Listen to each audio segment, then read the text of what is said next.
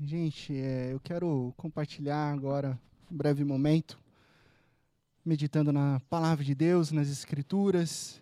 E existem algumas palavras, né, algumas expressões na Bíblia que nós precisamos refletir diante delas com temor, com reverência.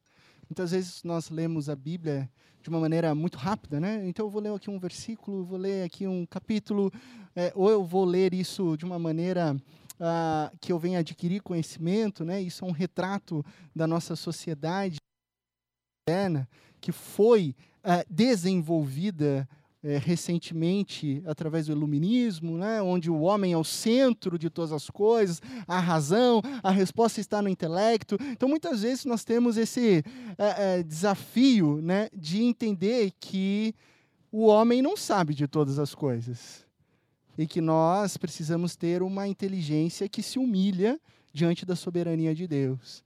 Então, quando nós lemos esse livro, essa palavra de Deus não é sobre adquirir conhecimento teológico ou acadêmico, mas é estar diante de algo que é sobrenatural, de uma palavra que é viva, de uma palavra que é eficaz e que molda os nossos corações. Tem um exemplo que eu acho fantástico, né?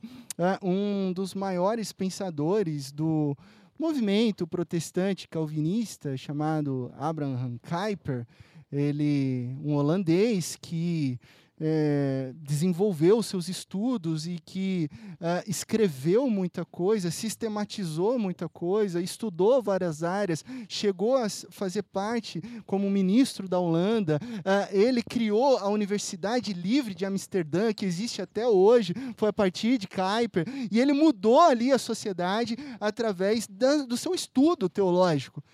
Mas eu acho interessante que uma de, de suas, uh, seus registros ele se lembra que, como pastor, ele foi numa cidadezinha afastada, onde as pessoas não tinham acesso acadêmico que ele tinha. As pessoas mal tinham educação. As pessoas mal tinham oportunidade de ir para uma faculdade. E ele foi lá ministrar o coração daquelas pessoas. Mas quando ele chega naquela cidade, é naquela cidade, através da vida daquele grupo de pessoas da igreja, é que ele desenvolve as pregações dele a respeito do cristianismo e cultura, cristianismo e sociedade, cristianismo e política, como que o cristão vive nesse mundo. E ele diz: aquelas, aquelas famílias, aquelas pessoas, seguramente conheciam melhor a Deus do que eu. Por quê? Porque elas estavam se deleitando na palavra de Deus dia e noite. A inteligência humilhada a inteligência que se coloca debaixo daquilo que Deus tem para falar aos nossos corações. Então, quando a gente olha algumas palavras, muitas vezes difíceis na Bíblia, né? E a palavra de hoje é redenção, nós precisamos respirar, pensar e pedir que o Santo Espírito sopre sobre nós, para que fale aos nossos corações o que é redenção. Eu te convido a abrir a tua palavra, a tua Bíblia em Romanos 3. Eu vou ler do verso 23 ao verso 25.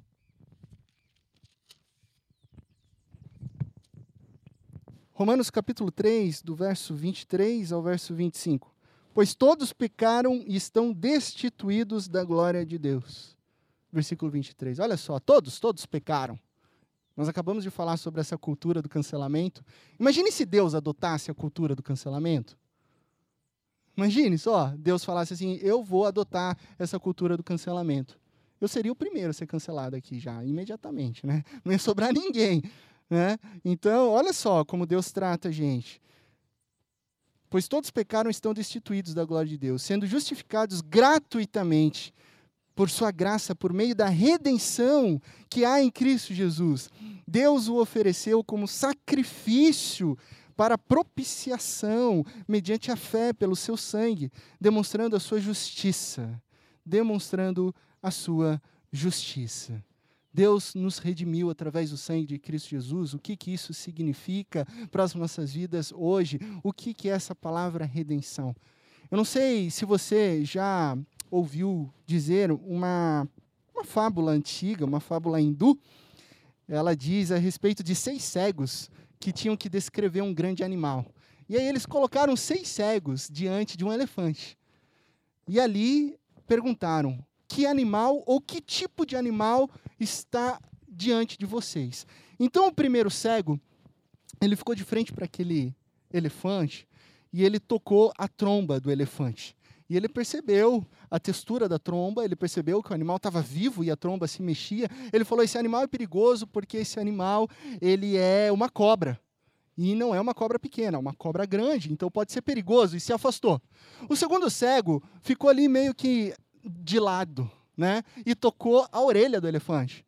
E aí esse cego falou assim: esse animal é como um grande leque.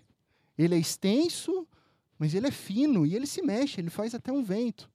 O terceiro cego ficou ali em uma das, de frente a uma das patas. E ao abraçar uma das patas do elefante, ele falou: esse animal ele deve ser muito alto, porque ele é como o tronco de uma árvore, firme e forte no chão. O quarto cego ficou exatamente no meio do elefante, colocou as duas mãos sobre a barriga do elefante e falou: Esse animal aqui é como um muro, uma fortaleza. O quinto ficou ali é, atrás do elefante. E ele tocou o rabo do elefante. Fino, com pelos e que se mexia. E ele falou assim: Esse animal é como uma corda. Se mexe, é rápido e deve ser comprido. E então o sexto cego tocou apenas a presa do elefante. Não sentiu a pele, não sentiu o couro e falou assim: esse animal é como uma lança. Seis visões distintas a respeito de um animal. Existem várias versões dessa parábola, né, dessa fábula hindu. Algumas parábolas dizem que os cegos discutiam entre eles a respeito de quem estava dizendo a verdade. E quem estava dizendo a verdade? Cada um tinha uma verdade limitada. Mas uma verdade limitada não retrata o que é inteiro. Eles não tinham um quadro completo. E por que eu estou dizendo isso? Porque nós precisamos ter o quadro completo das Escrituras para nós entendermos o que, que é a palavra de Deus, o que Deus quer dizer aos nossos corações quando Ele diz sobre redenção. Não é uma palavra solta, ela tem um contexto, ela permeia as Escrituras. Inclusive, o texto que nós lemos, nós precisamos pensar que Paulo está falando com quem? É uma carta. Essa carta está endereçada a quem? Aos romanos. E quando aconteceu isso? Há dois mil anos atrás. Então, tudo isso deve ser levado em consideração para que possamos entender. E aqui, nesses pequenos trechos, né, nesse pequeno trecho, nós temos algumas palavras que são profundas e importantes. Porque no versículo 25, Paulo diz: Deus o ofereceu, Cristo Jesus, como sacrifício. O que é sacrifício? Sacrifício é expiação de pecados. Cristo Jesus morreu numa cruz para resolver o meu e o seu problema a respeito do pecado. É lá na cruz que o pecado é apagado. É lá na cruz que Deus não se lembra mais dos nossos erros. É lá na cruz que, ao invés de Deus exercer a cultura do cancelamento, ele nos perdoa. Ele caminha em outra direção. Ele nos perdoa. Isso é sacrifício. Todos nós precisamos do sacrifício. Mas ainda nesse mesmo versículo, diz que Deus ofereceu Cristo Jesus como sacrifício para propiciação. Pastor, que palavra é essa? Propiciação? O que, que significa propiciação? Vou responder para você. É o ato de se tornar propício. Ah, pastor, ajudou muito. Nossa, agora, agora ficou fácil demais. Gente, é simples. Sem ser simplista. É fazer com que Deus se torne favorável. Favorável. É desviar a ira de Deus a ira de Deus que estava sobre nós, em virtude do pecado e do erro. Do erro. Deus não, Deus odeia o pecado. Deus odeia o ódio. Deus não suporta é, o roubo, o assassinato, o estelionato. Existem coisas que se tornam ainda mais deploráveis diante da santidade do nosso Deus. Tem coisas que Deus abomina, como a, a opressão ao pobre, a, a injustiça para com o vulnerável, Deus tem um carinho especial para com as viúvas, os órfãos, os estrangeiros, os marginalizados. E quando ah, nós não oferecemos o perdão, quando nós não oferecemos ah, o, o sustento, a ajuda, o amor ao próximo, isso fere a santidade de Deus. Então, Um sacrifício precisa ter também a sua propiciação, tornar favorável. E o interessante é que na cultura antiga, aqui nessa cultura que Paulo está falando, é, a palavra propiciação faz sentido para os romanos. Sabe por quê? Porque os romanos eram pagãos, eles adoravam vários deuses. Né? A cultura helenista aqui da época era uma cultura de pluralidade de deuses, totalmente diferente da nossa cultura hoje, que é uma cultura marcada por um agnosticismo. Antes, há dois mil anos atrás, eram vários deuses. Então, uh, o marinheiro ele ia para o mar e ele estava com medo de que o mar ficasse agitado, de que ele viesse a sofrer um, um naufrágio ou que ele viesse morrer. Ele fazia então um sacrifício de propiciação. Ele, ele fazia um sacrifício para ter o favor do deus Netuno. Deus Netuno é o deus romano dos mares, né? uma versão de Poseidon. E aí ele fazia um sacrifício ali e tal, para aplacar a ira, para desviar a ira do deus Netuno e assim a viagem fosse calma e tranquila. Mas a questão do cristianismo é totalmente diferente. Porque não é o ser humano que oferece o sacrifício, é o próprio Deus que oferece seu filho Cristo Jesus para aplacar a sua própria ira, para trazer propiciação para mim, para você. E aí você fala assim, pastor, mas isso não é lógico. Não é lógico. Como é que Deus se oferece como sacrifício? Para Ele mesmo, por causa da sua santidade. Por causa da sua santidade. E porque Deus não podia não fazer isso. Deus não é conivente com a injustiça. Deus nunca pode admitir o pecado, senão ele se tornaria um Deus imoral, senão ele se tornaria um Deus injusto. E aí não haveria sobre mim, sobre nós, a verdadeira justiça. Que é outra palavrinha, conceito que Paulo agora utiliza no versículo 24. Sendo justificados gratuitamente por sua graça. Eu e você somos justificados. O que, que é a justificação? A justificação é quando Deus olha para mim e para você através de Cristo Jesus. E tudo aquilo que Cristo Jesus fez na cruz nos trouxe em reconexão com Deus. O pecado nos afastou de Deus. Mas em Jesus, Jesus nos traz de volta através de perdão e paz com Deus. Então, toda vez que Deus olha para mim e que Deus olha para você, Ele não olha para mim falando: olha, esse Laci é um pecador, olha, esse Laci não acerta uma, olha, esse Laci, ele briga com a sua filha, ele briga com a sua esposa.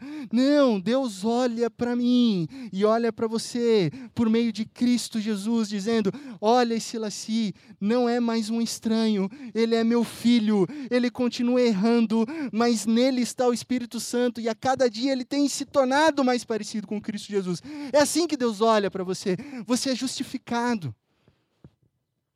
E a cada dia você se torna mais parecido com Cristo Jesus. Por isso você não é mais um pecador. Você é um santo. Não no sentido de ser perfeito, mas no sentido de ser separado para viver a vida que Deus colocou para você. E aí surge a nossa palavra redenção, sendo justificados gratuitamente por sua graça, por meio da redenção que há em Cristo Jesus. A redenção que nos liberta da escravidão do pecado. A redenção, que é um preço alto sendo pago, uma dívida que foi paga e que essa dívida nos liberta de uma escravidão, de um reino das trevas e nos coloca num reino de luz. Por isso que Jesus diz lá em Marcos capítulo 10, verso 45, que eu não vim, o filho do homem não veio para ser servido, mas para servir e para se, se colocar como? Como resgate para muitos. Jesus veio para resgatar. Então coloque isso na sua mente. Redenção é resgate. O resgate de Deus. O resgate de Deus. Por que, que eu estou dizendo tudo isso? Por que, que isso importa para nós? Voltemos ao exemplo da, da fábula hindu. Se você tem um recorte, um pedaço de uma verdade, uma verdade limitada, você não consegue ver o, o grande quadro. Você não consegue saber a sua história. E se você não sabe a sua história, você não sabe o sentido da sua vida. Se você não sabe o sentido da sua vida, você não sabe o que você está fazendo aqui. Se você não sabe o que você está fazendo aqui, você não sabe o que você vai fazer amanhã. E aí tudo fica, digamos assim, embolado. Então nós precisamos compreender qual é a nossa história. Qual é a nossa história? A maneira que você compreende e possibilita compreender a vida humana depende de como você vê a história humana, de qual verdade, qual história verdadeira a sua vida está inserida. Não sei quantos aqui estão namorando, né? Tem uns casaizinhos namorando aqui, noivos, né?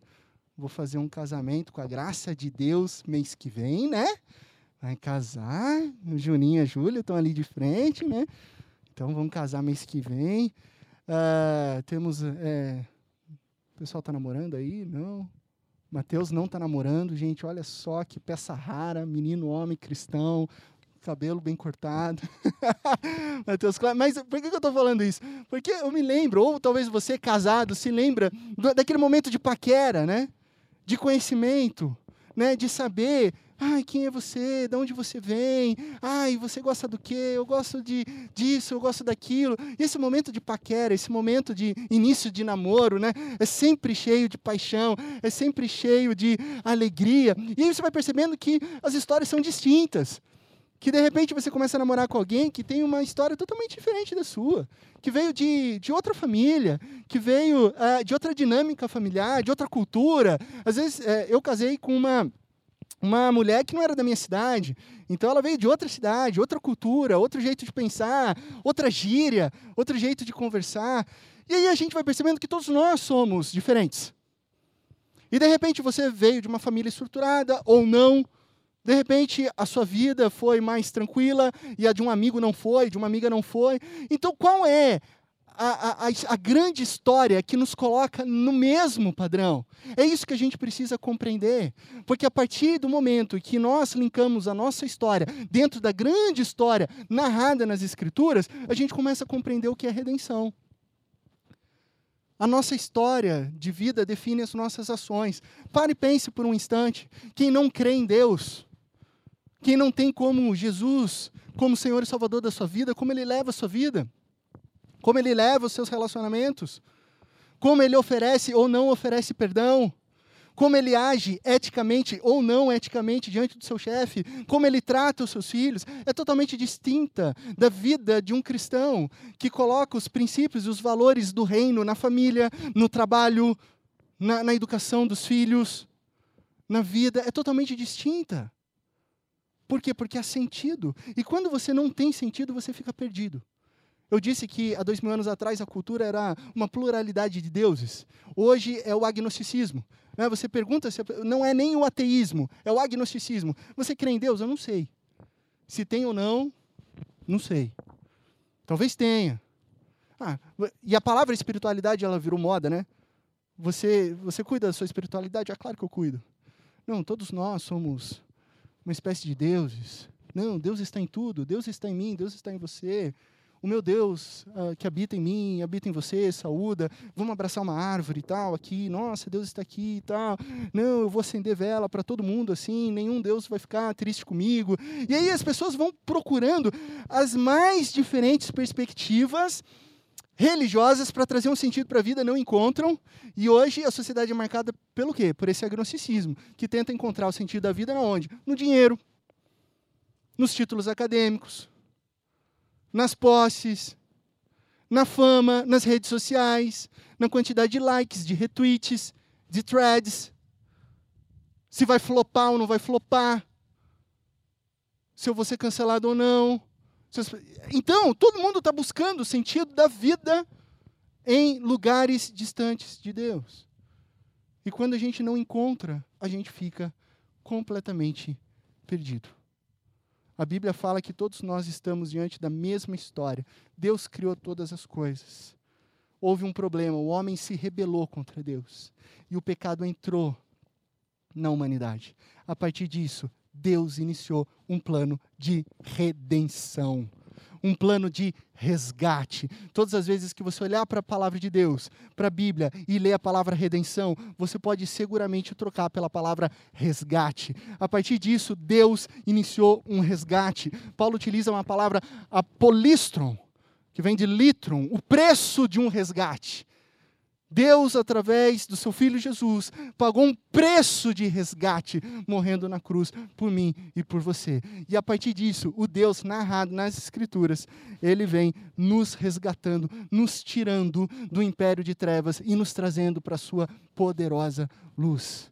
Ah, pastor, né? sempre alguém me pergunta se Deus ele é poderoso, se Deus ele criou todas as coisas perfeitas, por que, que ele permitiu que o homem pecasse?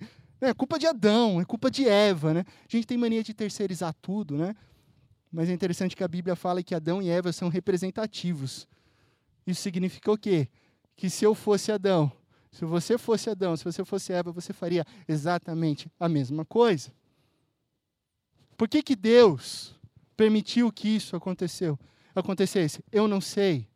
Eu só sei que Jesus Cristo é o plano eterno de Deus. Eu só sei que Jesus Cristo não é um plano B.